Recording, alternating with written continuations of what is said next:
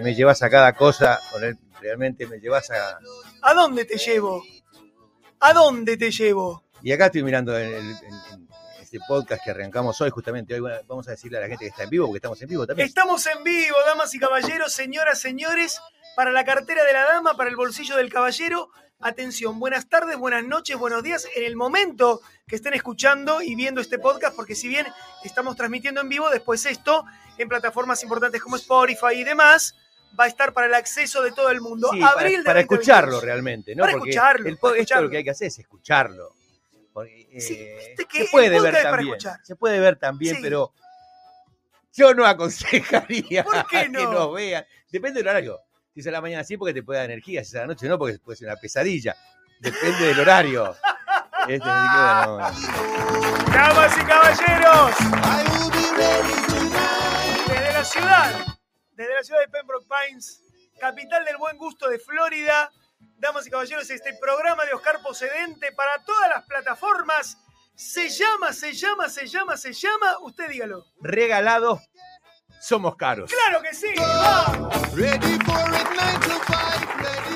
Es, es que no, es que no, que tiene que ver con justamente hay, hay, hay cosas, hay personas, hay gente, hay Sí. situaciones en la vida que si te las regalan, ya, ya, ya con regalártela te hacen daño.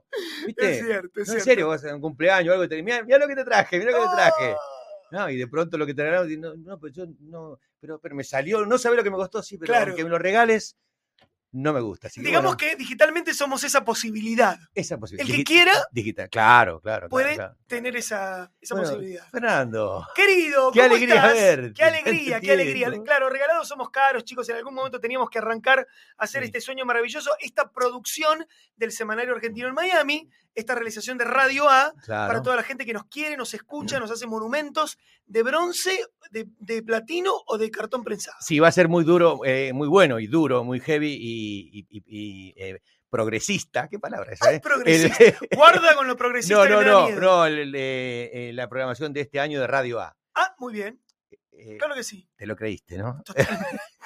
Pero, viste, hay, hay- Totalmente. hay una, hay una- una serie de, de frases este, que están impuestas y que uno las tiene que decir porque es casi obligatorio, ¿viste? Por ejemplo. Y, por ejemplo, hoy tenemos un programón. Sí. Esa, esa, esa frase... de- No sabes lo que se viene. No sé. claro, tremendo. Hoy tenemos, son todas frases, "Uh, hoy tenemos invitados de lujo. Claro, esa es maravillosa. esa maravillosa. esa. Yo creo que hay un, un- un- un librito, eh, yo una vez había leído de un profesor de, de, no literatura, no era literatura, era, era profesor de literatura, pero en este caso nos enseñaba a, a hablar, a usar palabras que los periodistas o los locutores usan, pero las usan mal.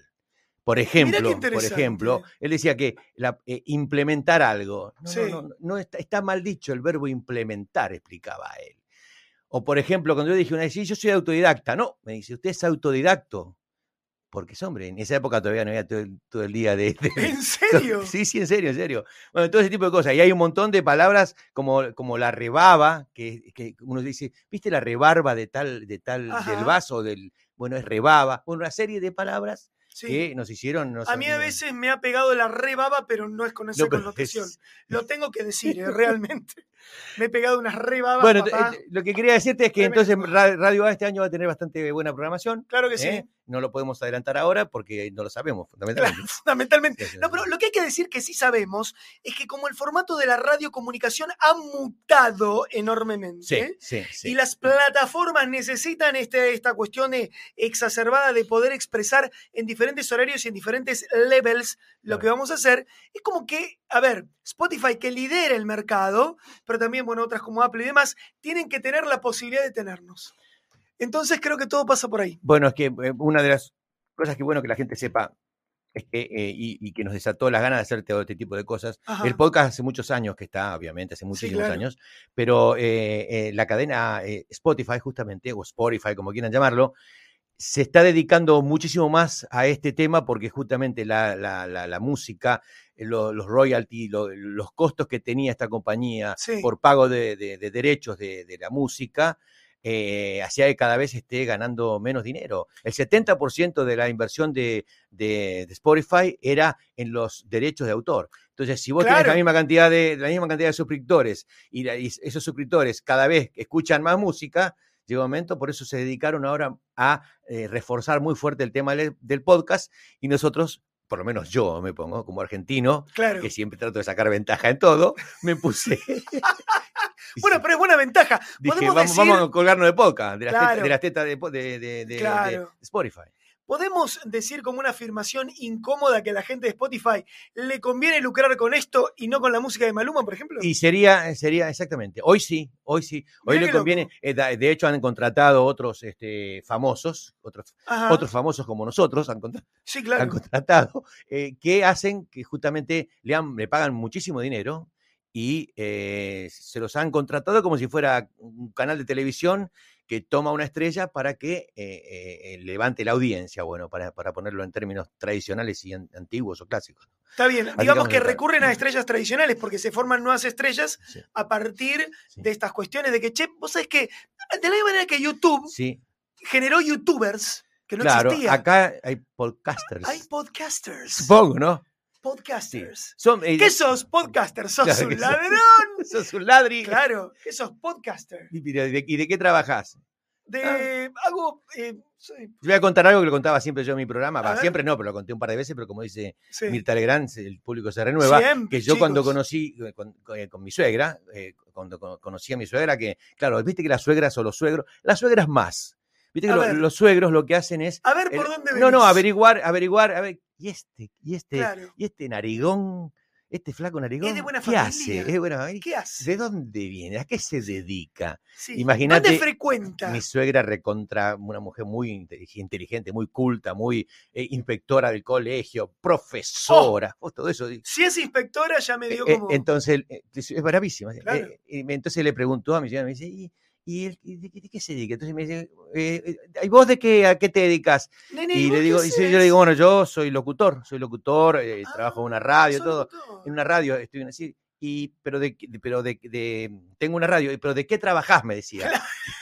Fuera de joda, no, no, es así. Y le digo, es, es, un trabajo. Claro. Ser locutor, estar, eh, por ejemplo, lo que estamos haciendo ahora nosotros, es un trabajo. Sí, sí. A uno le, Fuera de joda, sí. eh, Entonces, entonces ahí me llamó la atención y me quedó grabado siempre cuando me, me lo repitió porque me dijo, pero, pero así, digamos, no sé cómo decírmelo, pero ¿de qué trabajás? Claro. Entonces ahí Claro, digamos que había, eh, digamos, compartimentos estancos en la comprensión de la sociedad. claro, Si hacías eso, eras un ladri. totalmente. Era viste que- que dicen, menos trabajar es actor, pero Claro. viste que a, veces dicen, no, eh, tener- menos, eh, Yo, recuerdo en una oportunidad de la entrega de los Martín Fierro, pero te hablo a fines Sí. de los 80, Ujú. cuando subió su majestad José María Muñoz, Sí, me acuerdo.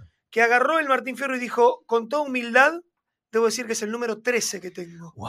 Y el tipo era una cosa que vos decías, está bien, a ver, grandes valores de la radio argentina, José María Muñoz, Sí, José Manuel era un relator, Héctor Larrea. para aquellos que de nuevas generaciones, Sí. un relator de fútbol muy famoso. ¿no? Chicos, sepan quién es José María Muñoz, José- por le- favor les pido, Ah, sí. por favor te lo pido porque me Es que, es que descompongo. conocer a esa gente no es cuestión de edad. Si no, No, yo, no claro. yo no conocería a Colón, por ejemplo. Escúchame, Fernando Bravo sigue activo. Totalmente. Y Julio. Lagos a las 7 de la Julio a Lagos. las 7 u 8 de la noche, hora de Miami, 9 Sí, horas de. Argentina. Julio Lagos está en el- es un ejemplo a seguir porque un tipo que una energía de locos hace, Sí. hace su programa de, tele- de- de radio, ¿no? Eh, bueno, los podcasts eh, generalmente, en líneas generales, son chicos, son cortitos. Sí. No tienen mucho tiempo. Así que bueno, les agradecemos todos y a la semana que viene volveremos. ¡Ey! ¡Me ¡Eh! encantó!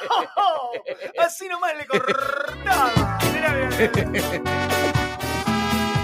Bueno, no, no, nos vamos a quedar un ratito más porque tenemos tres cositas para charlar con ustedes. Sí, Eh, si es posible, vamos a estar, si es posible, no, no, porque viste, puede fallar, la tecnología puede fallar. puede fallar. Eh, vamos a estar charlando brevemente con un, con un, yo le digo gurú o mentor de que tiene que ver con las inversiones, la bolsa, y, pero algo muy particular. Está bien llamarlo gurú. Sí, ¿Sabes por qué? Porque gurú está eh, Gracias, vinculado con las cuestiones de la magia.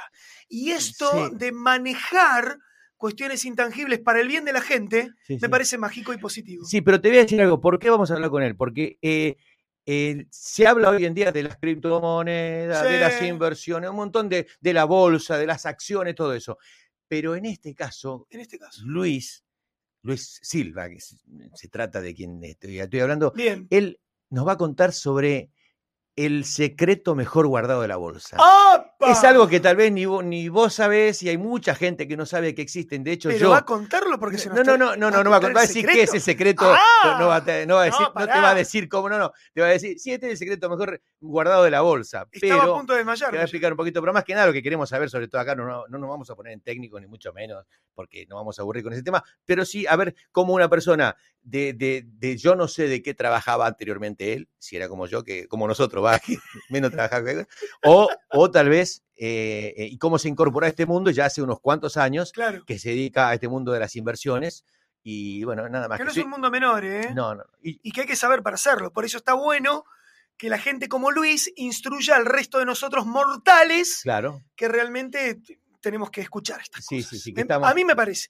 Por lo menos, como decía Nimo, con el que comparto el mal genio y los anillos, así lo veo yo. Guillermo Nimo. Guillermo Nimo. Era un, era un, el tipo explica todo lo que No, conoce. está bien, está bien que explique, porque del otro lado está lleno de neófitos no nerds como yo, Claro. que se olvidan que Guillermo Nimo miraba la cámara así pegadito en, en la noche del domingo de Gerardo Sofovich. Claro, porque Guillermo Nimo era un eh, Árbitro de fútbol. Un árbitro de fútbol. Un árbitro de fútbol. ¿eh? que devino en, per- en- en comentarista deportivo, como tantos otros, Mm. pero en un momento que los comentaristas deportivos eran comentaristas deportivos. Y el tipo saltó cuando se jubiló a transformarse en eso. Y era notable, fumaba con boquilla, con Sí. boquilla y minifusor. Sí, ¿te claro. Sí, sí. Y, Era un capo. y estableció, eh, ¿cómo se llama? Códigos. No sé si la palabra código sirve para todo. De alguna Eh, manera. De alguna manera son códigos que son, son muletillas, eh, repeticiones que hacen que eso posicionen a una persona en los medios.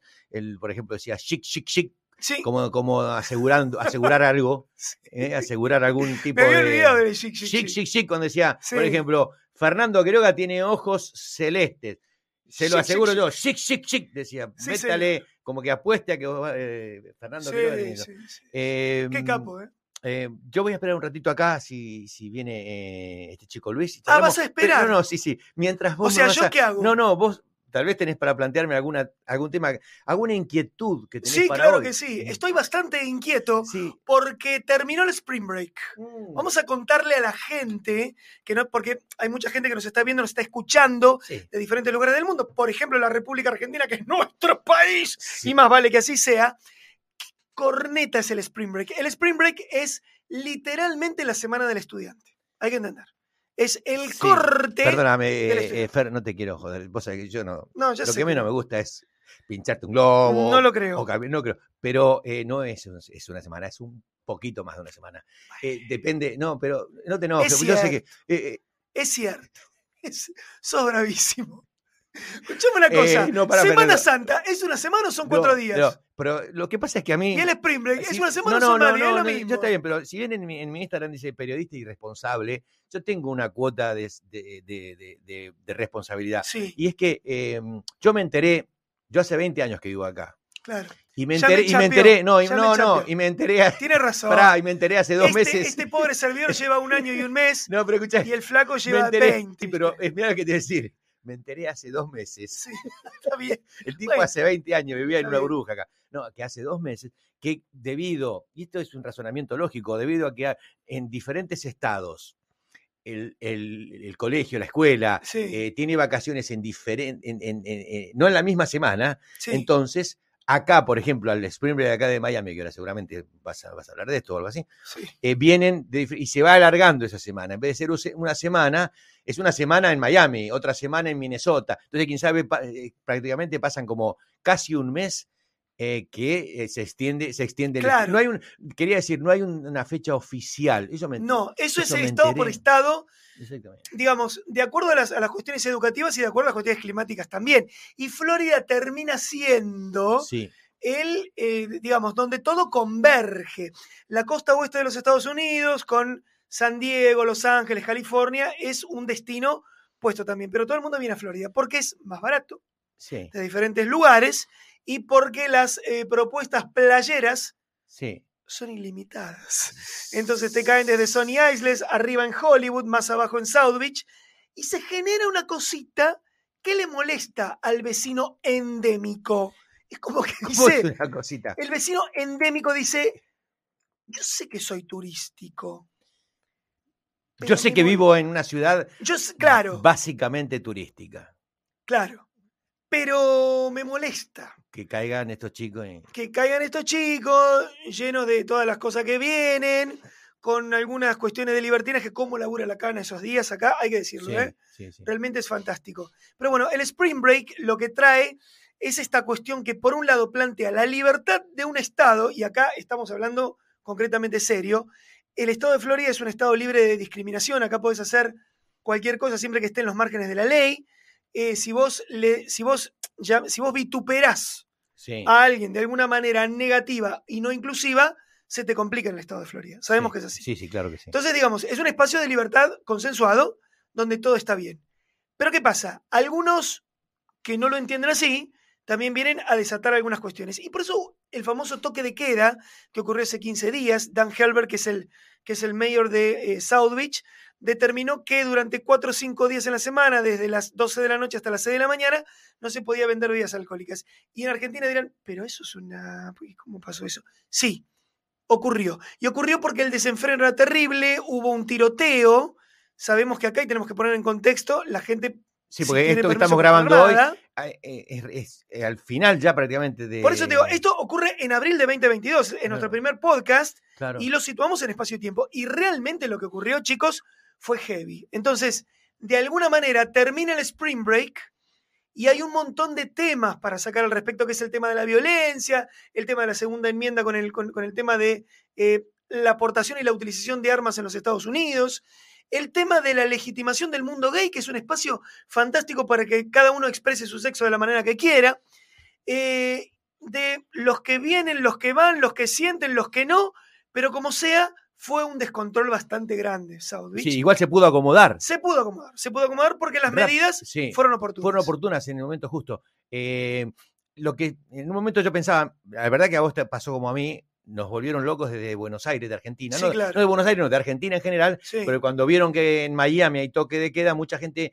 no sabe que Miami es grande. Miami es una ciudad muy grande, con mucho, Claro. con algunos millones, de 3 millones de habitantes. No podés ir allá, chicos, estamos en Pembroke Pines. No podés ir a Beach. Pará, Para ¿Cuántos que- kilómetros quedan? tiene 50 Una cosa- Claro, una locura. Entonces te llama y dice, eh, está- nene, nene, me dice, me llama mi hermana, mi, hermana, me dice, Claro. eh, nene, ¿qué pasa? ¿Viste? Porque uno que está acá, "Eh, ¿estás bien? Porque parece que hay toque de queda en Miami. Claro. Sí, pero yo estoy a una hora y tres cuartos de Miami, o sea, estoy Claro, lejísimo. Por Por, autopista. la autopista, claro. Entonces, hay, hay que poner en contexto eso. Lo que yo decía es que les explicaba en un momento eh, que me lo hizo entender mi nietito, justamente de seis Mira años. vos, viste que nos Eh, enseñan. Sí, los chicos de 5 años. Siempre nos Bueno, enseñan. no, entonces, no, que me dice, no, pero ellos pueden sacarlos de, eh, de South Beach, pueden hacer toque de queda en South Beach, se pueden ir a Wingwood. O sea, Sí. en 10 minutos, 15 minutos, están en otro lugar donde también podían haber hecho el mismo descontrol, ¿no? Y sin embargo no pasó. La diste en la tecla. Claro. ¿Por qué? Porque parece que el lugar que es el catalizador del descontrol es South Beach. Y no. Y no, porque en realidad enfrente estaba Downtown y, Sí. y se celebró Ultra, que fue el, el mega evento El de música ultra, electrónica. claro. El Ultra, que es mundialmente conocido, vino gente de todo el mundo. Valía como mil dólares la entrada, chicos. Una cosa que no se puede creer. ¡Creer! Ahí va, ahí va, ahí va. Ahí estaba. tener Ultra. No, Chicos, terrible esto. Y sin embargo, no pasó nada. claro. No pasó nada. Eh, es, que, el- eh, es que el descontrol es intrínseco, es un valor intrínseco. Claro, Claro.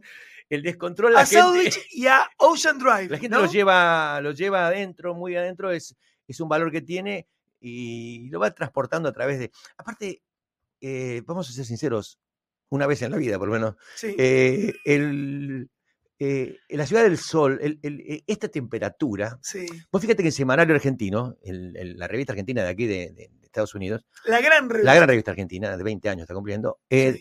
hizo una nota hace muy poco, escribe, eh, publicó una nota que dice que la Argentina es la ciudad, perdón, eh, Miami, Sí, es la ciudad más feliz de Estados Unidos. sí, claro. Porque tiene que, una cosa es estar eh, en New York eh, en un momento que tenés que, que, la nieve te llena el auto y que tenés que, hay, hay varios monólogos, hay un par de monólogos, uno que hizo Álvarez Guedes, aquí el cubano, de, de lo que es vivir en, en esos lugares tan fríos. Sí, guarda, ¿eh? Y otra, y otra cosa es acá, donde acá estás todo el día, en, si querés, puedes estar prácticamente nueve meses o diez meses en Bermudas o más. O meses, más. o más, ¿Entendés? Y hay muy pocos días de frío. Entonces, bueno, se presta para el descontrol. Pero bueno, la cuestión es el, el- el Spring Break.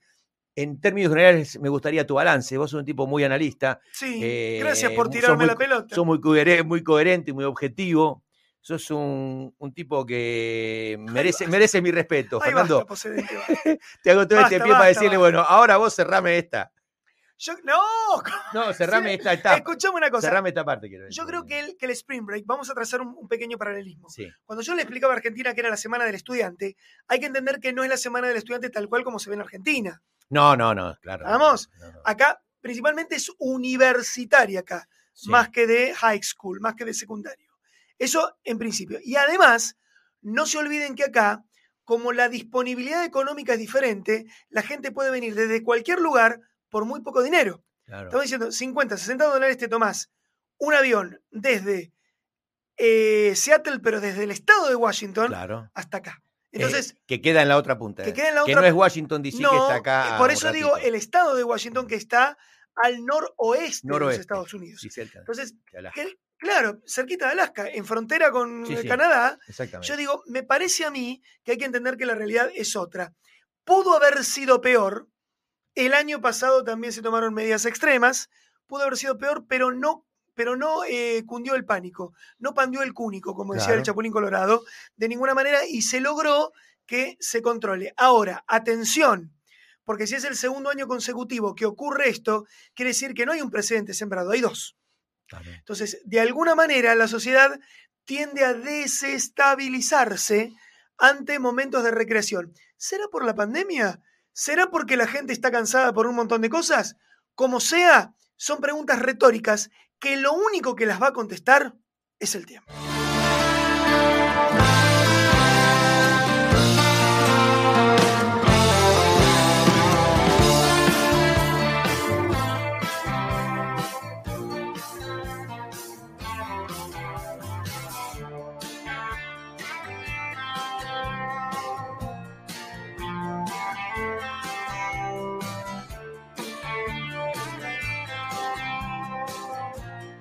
Bueno, a pro- a propósito, Fer, eh, bueno, seguimos acá en Regalados Somos Caros. Regalados Somos Caros, el producto de Radio A, señores, dependientes del semanario argentino en Miami. No se lo pueden eh, perder, ni creer, ni lo que quieran.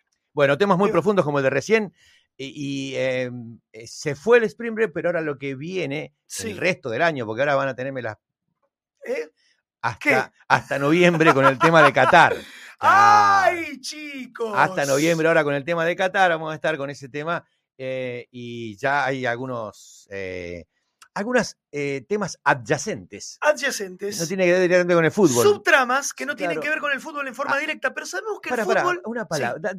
me Sí. gusta, a veces vos tenés un, un A ver. lindo vocabulario, un linda, una, una linda verborragia tenés. Sí. Y me gustaría, eh, eh, yo dije un tema adyacente. ¿Vos cómo, cómo dirías, cómo, cómo calificarías? ¿En Es qué una categoría? subtrama. Una subtrama, otra más, una, una- un- un- uno más. Este- Adyacencia, subtrama. sí, por ejemplo, eh, un tema son, que... son cuestiones subrepticias. Perfecto, listo. Eso Ahí que- está. ¿Te quería gustó? eso, sí, es como... ¿Te gustó? Es, Cada es vez que más como, raro. es que es como orgásmico tu... Ah, mira vos. sí, tu- Mira vos. es, una sensación. No, Está bien, pero está es una bien. sensación así cuando... A porque- cada uno le Porque no, cosas no, no, diferentes. no es eso, no, no, no, no es que no, no, quiero decir la sensación de placer, quiero decir, porque uno está acostumbrado a escuchar.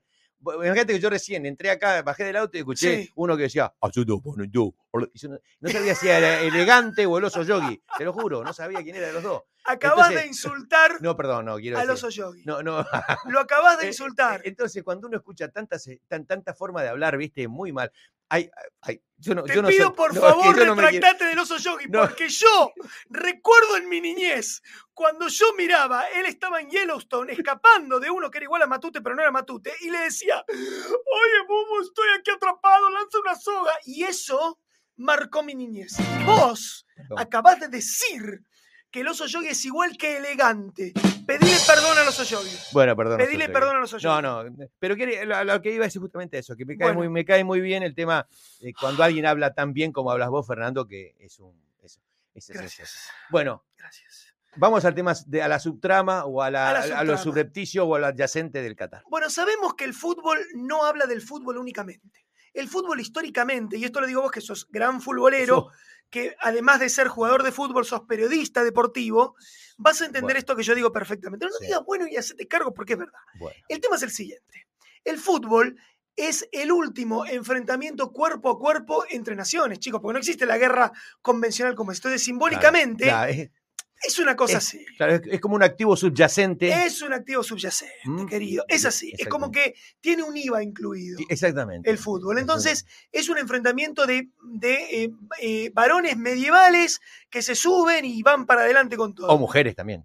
Sí, sí, dije varones porque puntualmente en este momento del mundial Sí, van todos pibes. Calculo que cuando Claro. vaya una piba va- vamos a decir otra sí, cosa. sí, sí, el Mundial de Mujeres también existe. Y bueno, ah, no sabía, mira vos, me lo acabas de decir. Sí, sí, sí, sí. Es más, ¿Existe? el director técnico del Miami, del Inter Miami, Sí. fue director técnico de la selección de, de- de, eh, fútbol inglés, de fútbol femenino. ¿En serio? Sí, señor. Mira qué groso. Sí, sí, sí, sí. no, sí. pero si no sabía, me pone muy contento esto, porque he visto en el fútbol femenino valores Sí. que no se pueden creer. Y ¿eh? fue en el 2020, 2019, no Ajá. recuerdo, ahora me- la verdad que me, me, me sorprende. No me me acuerdo, el Mundial de Fútbol Femenino, sí, sí. Espectacular. Bueno, con Bueno. este concepto de que el fútbol es mucho más que el fútbol, se cruzan un montón de situaciones. El ejemplo más claro que tenemos en nuestra historia de, de- de- de futboleros argentinos fue el enfrentamiento Argentina-Inglaterra en el 86, donde las cosas que se jugaron ahí fue mucho más que, Que el- un- tres puntos, o que una mu- mucho más clasificación. que tres puntos, chicos. Era, digamos, por eso la figura del Diego se agiganta con esa cuestión tan grande porque de alguna manera eslabonaba la sensación de haberle ganado a Inglaterra por el conflicto que habíamos tenido tres años atrás. Claro. Entonces, creo yo que todo pasa por ahí, porque el fútbol es simbólico, no es el fútbol únicamente, claro. es todo lo que el fútbol significa. Entonces, el fútbol está atravesado de cuestiones sociales. Va evolucionando el mundo, va creciendo el mundo, pero el fútbol sigue siendo el fútbol, con todo lo que significa, con todo lo bueno, con todo lo malo, con todo lo que Se sea. va acomodando de a poquito. Se va acomodando de a poquito, el ejemplo claro técnico es el VAR. Yo no sé si nos hubieran cobrado el primer gol a los ingleses si el VAR hubiese estado. Son esas cuestiones que uno dice, ¿no? Exactamente. Guarda Sí, con señor. eso, ¿eh? Sí, Guarda señor. porque, el- guarda porque la ausencia del VAR hizo posible un sueño de toda una Claro, nación. Claro. Be careful Sí, con si eso. hubiera Bueno, nacido mujer me hubiera llamado Marta, por ejemplo. Pues- No, no, no, no, se me ocurrió. Perdón. pero digo yo, No, en todo este contexto Sí. de cosas, eh, hay cuestiones que todavía no se ayornan en el mundo, digamos, en, la- en las cuestiones sociales. El Mundial de Qatar 2022, una de las apuestas económicas más fuertes en divisas y en movimiento de guita del mundo, primero porque el Mundial siempre es guita, hay que Sí. entenderlo, y segundo porque va a estar en una zona prodigiosa. Qatar es un lugar levantado para recibir y manejar guita. Sabemos que, se- y lo decíamos con toda la buena intención, Sí, sí. es así. Pero Qatar pertenece a un eh, emirato árabe, donde prevalece eh, la religión musulmana. Y ahí se pudre todo con una parcialidad que ya coexiste enormemente, porque si bien siempre estuvo, hoy coexiste enormemente con nosotros, que es la liberación sexual de las personas. A ver, la gente que quiere manifestarse en el mundo gay tiene prohibida la entrada a los espacios de Qatar. Y eso, señores, es un quilombón.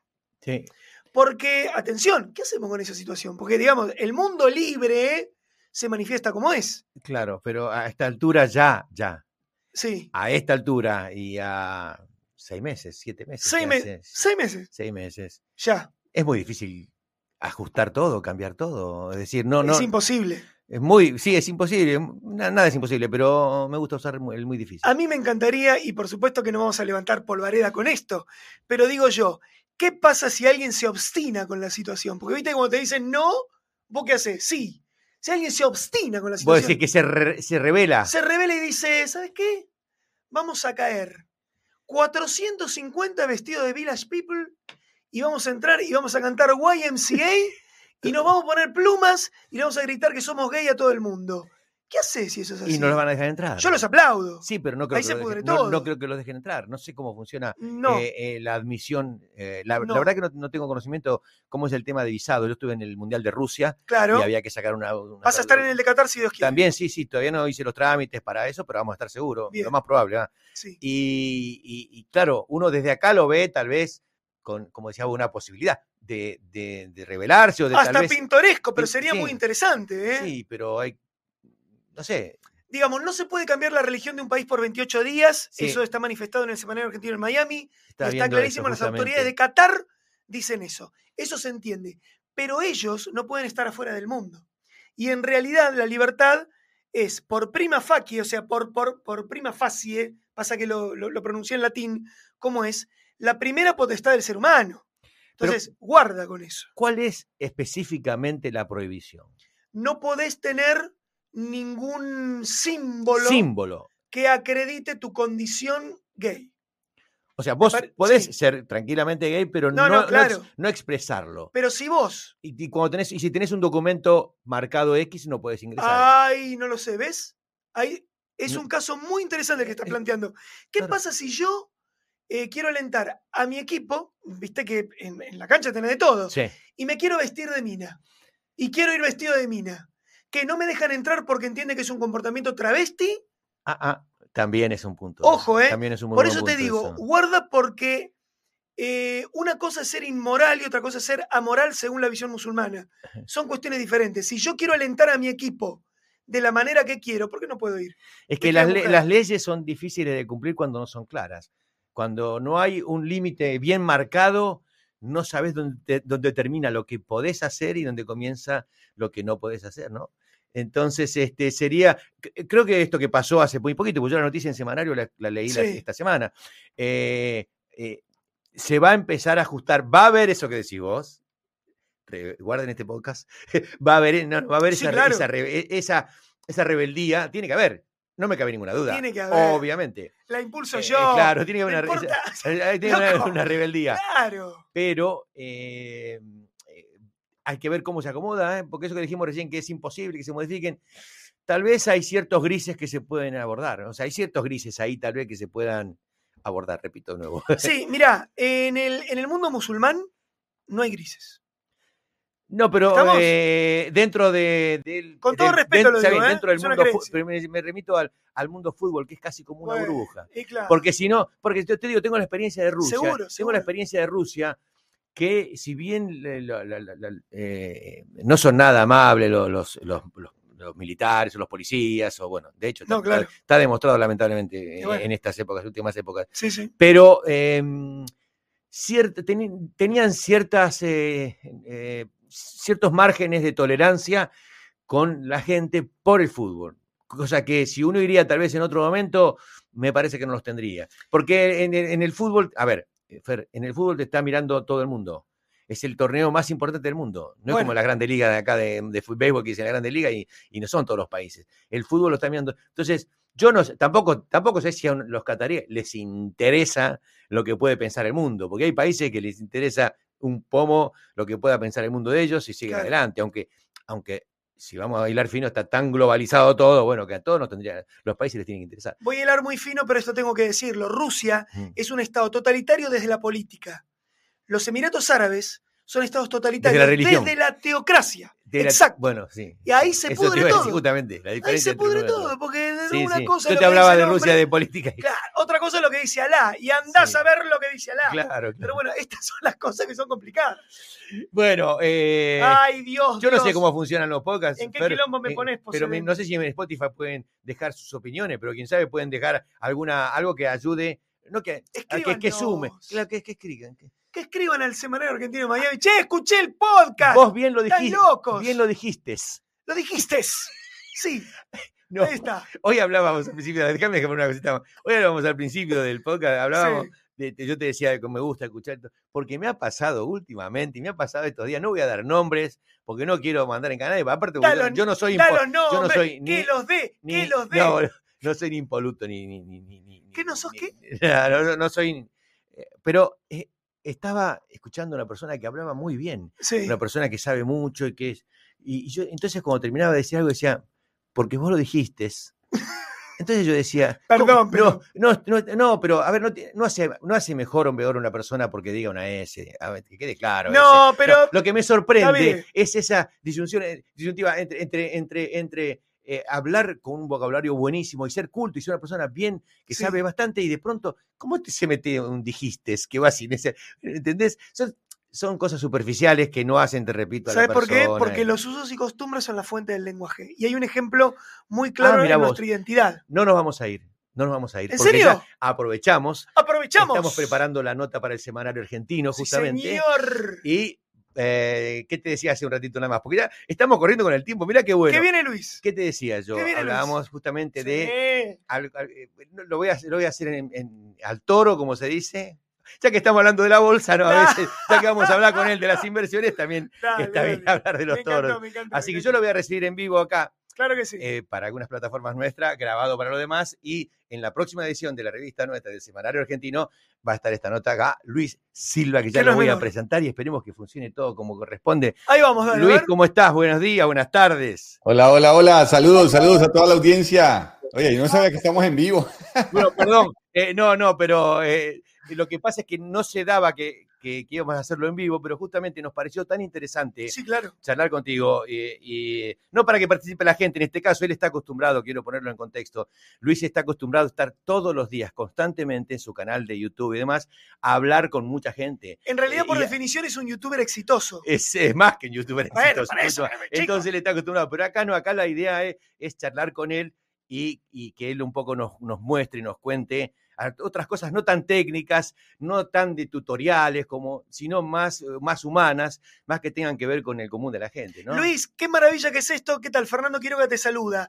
¿Qué, Hola, Fernando. qué maravilla que es esto de ayudar a la gente a crecer en sus finanzas y en sus posibilidades ilimitadas de refundar la vida a través de lo económico, ¿no? Así es, y eso es parte de lo que estamos tratando de hacer, el trabajo que estamos tratando de llevar a través de Opción Sigma, que es el canal que la mayoría de las personas me ha conocido a través de YouTube. Y es poder sembrar un granito y es que podemos tener mejores oportunidades de vida, o por lo menos heredar mejores oportunidades financieras de vida a nuestros hijos, a nuestros nietos, oportunidades que quizás para nosotros fueron distantes o fueron renuentes o fueron lejanas porque no tuvimos la formación, la educación ni el acceso a distintas fuentes de generación de ingresos como, como sí lo tenemos hoy en día a través de los medios digitales. Eh, Luis, eh, ¿cuánto hace que comenzaste en el mundo de las inversiones? Y lo que me interesa a mí, que yo no lo sé, tal vez lo comentaste en alguno de tus videos, es qué hacías antes, a qué te dedicabas antes, en qué, Ah, en qué- en- fundamental. en qué rubro estabas y cómo te desempeñabas, cómo era tu vida antes de, de que comiences en el mundo de las inversiones. Ok, bueno, yo en el mundo de las inversiones empiezo en el año 2005. Siempre por curiosidad me, me interesaba mucho. Invertí, como la mayoría de las personas, empezamos en acciones, pero nunca dediqué mi vida a vivir de las inversiones ni a generar ingresos a través de, digamos, de la educación en, inversiones. Eh, mi, eh, mi background es, yo soy administrador de negocios, hice una maestría en administración de negocios y trabajé durante muchos años en la banca y en el sector automotriz. Por ahí desarrollé mi carrera, trabajé en empresas en Colombia, en Canadá, en Chile y siempre en el sector automotriz o en el sector financiero.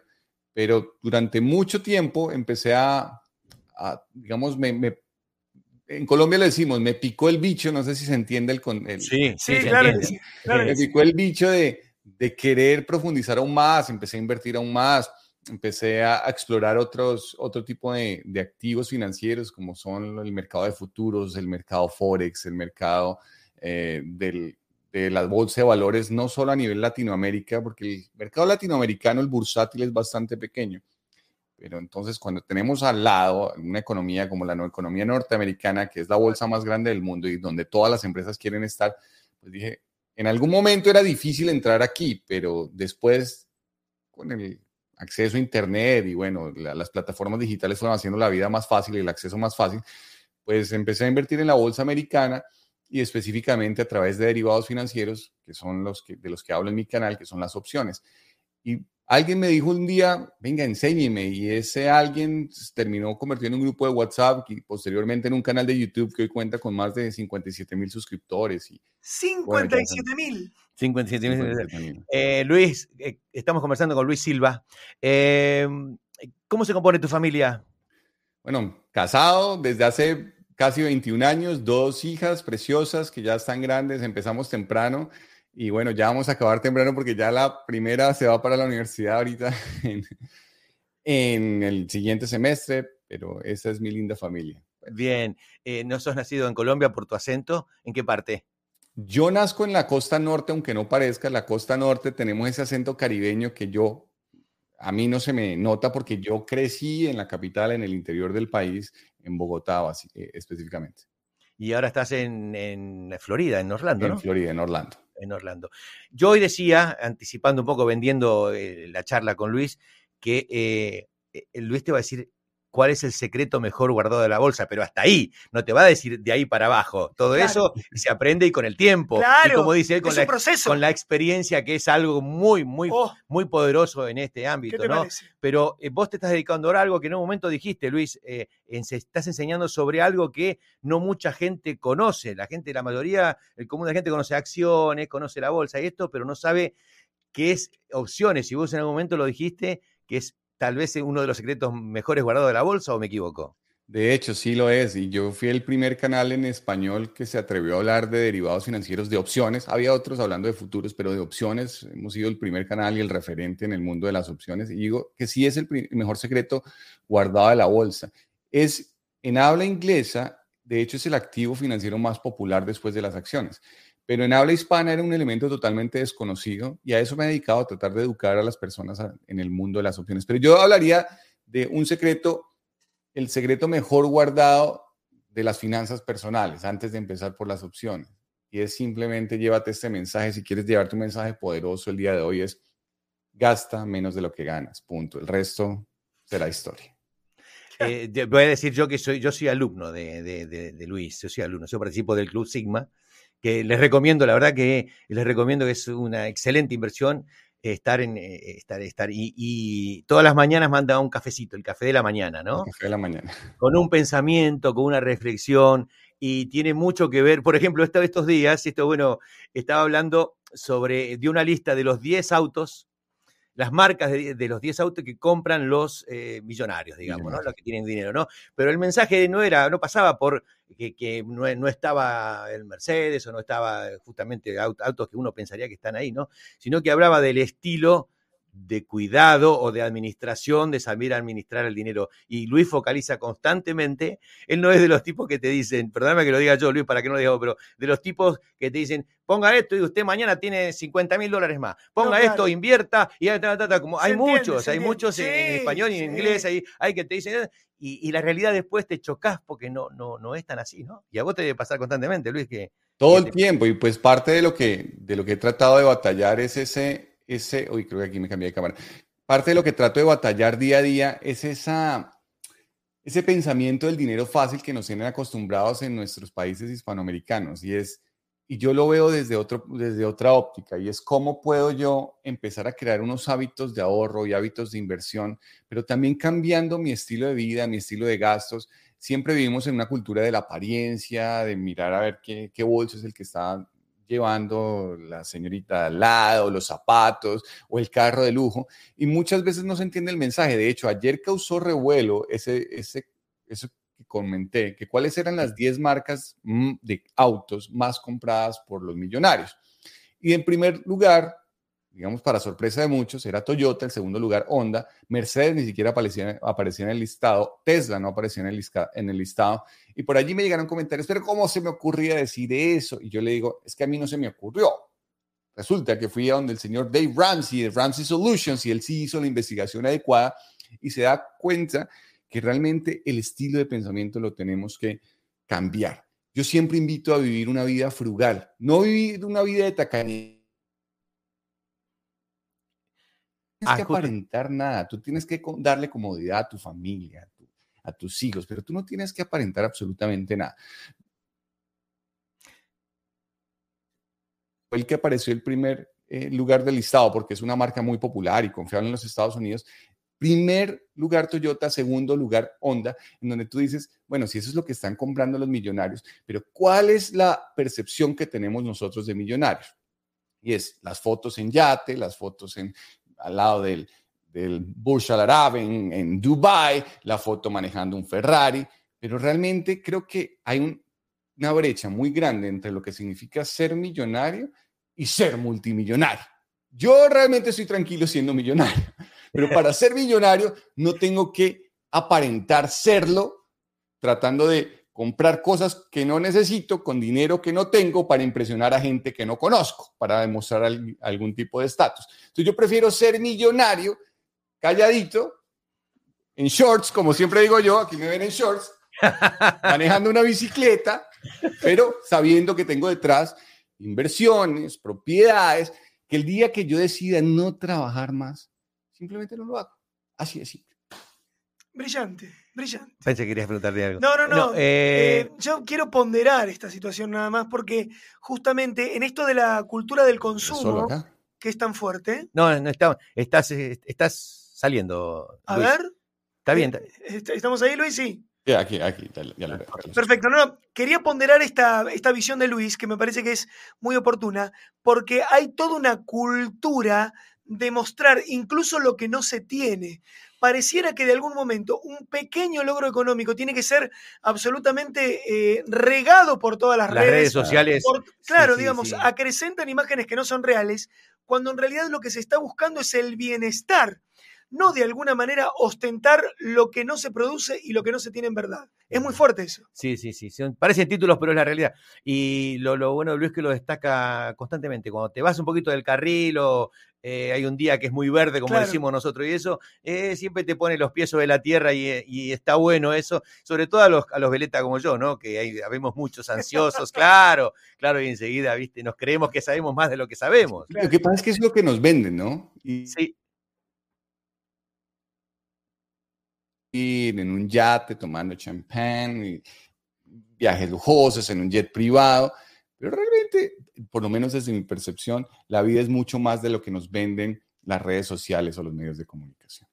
Luis, te quería preguntar para que la gente que, que- que va a escuchar o que va a leer esta nota, em, opciones, eh, simplificame un poquito, explicarle un poquito qué se tratan, qué son opciones, porque la gente no sabe si es un papel, Claro. si es una moneda, si es un bitcoin, qué sabe ¿Qué es qué- una qué es opción? una opción y si la gente necesita eh, eh, mucho capital, poco capital, puede empezar eh, al- algún consejito que vos le puedas dar a la gente que se interese en esta parte de las inversiones, ¿no?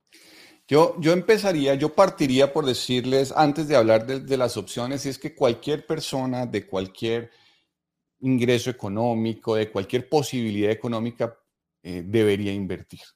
Debería invertir. Y yo justamente hace muy poco en otro show les decía, grábate esta cifra, 300 dólares mensuales por 8 años. Y yo le digo, si usted ya no tiene 18 años, pero voy a cerrar esta Acomodate, acomodate, acomodate la- ah, ahí está, porque te si matando. de ustedes ya no tienen 18 años, por lo menos herédenle esto a sus hijos y a, o a sus nietos. Ahorren 300, tomen las calculadoras financieras, vayan a una página de internet y hagan este cálculo conmigo. Tomen 300 dólares desde que cumplen 18 años.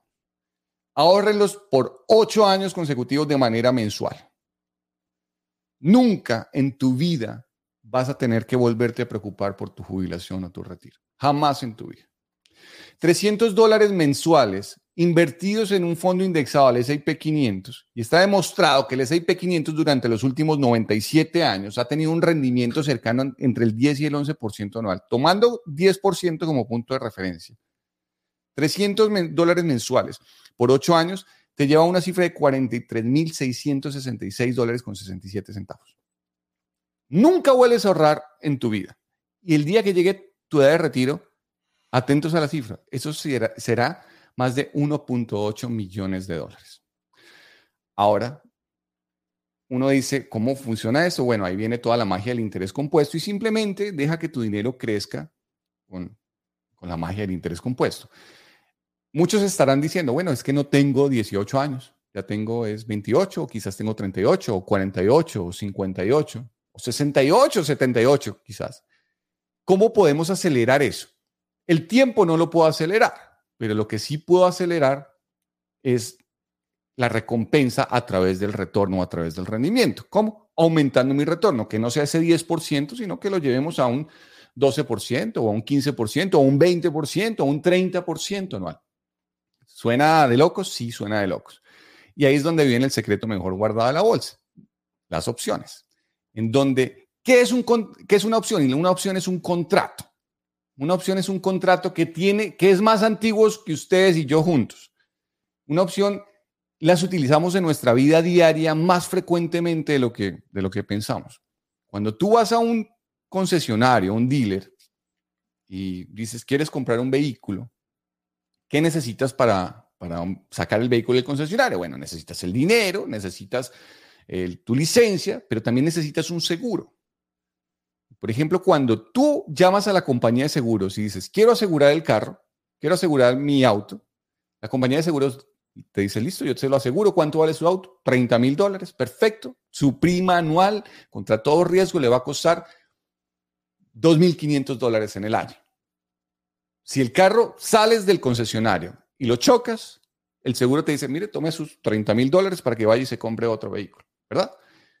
Eso que básicamente hicimos fue un contrato de opciones put. Entonces, las opciones se dividen en el mundo call y el mundo put. Y el ejemplo que les acabé de dar del, seguro de, del auto es un, un contrato de opciones put, en donde la compañía aseguradora se compromete a comprarme el activo en caso de que se siniestre. Y yo tengo el derecho, el asegurado, de venderle ese activo a la compañía aseguradora por el precio que hayamos establecido.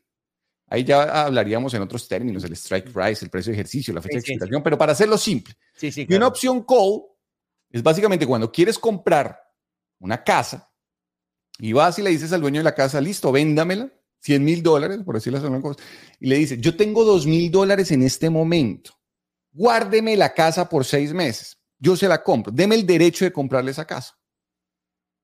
A los, al tiempo, pero yo le estoy pagando a él 2 mil dólares porque me guarda el derecho y además me congele el precio.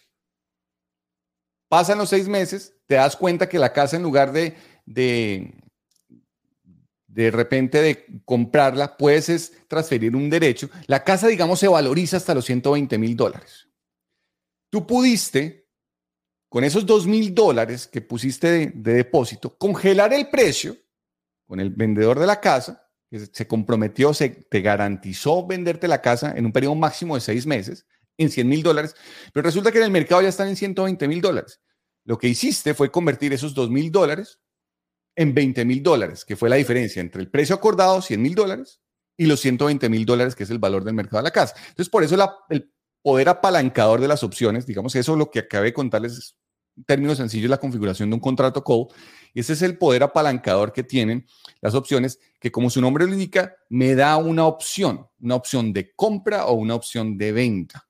Las opciones te dan la opción, más no la obligación, de comprar o vender un producto o un, digamos, un activo financiero a un determinado precio hasta una fecha determinada. Pero para eso tengo todo un canal con más de 500 videos para aprender del mundo de las opciones. Más no se puede.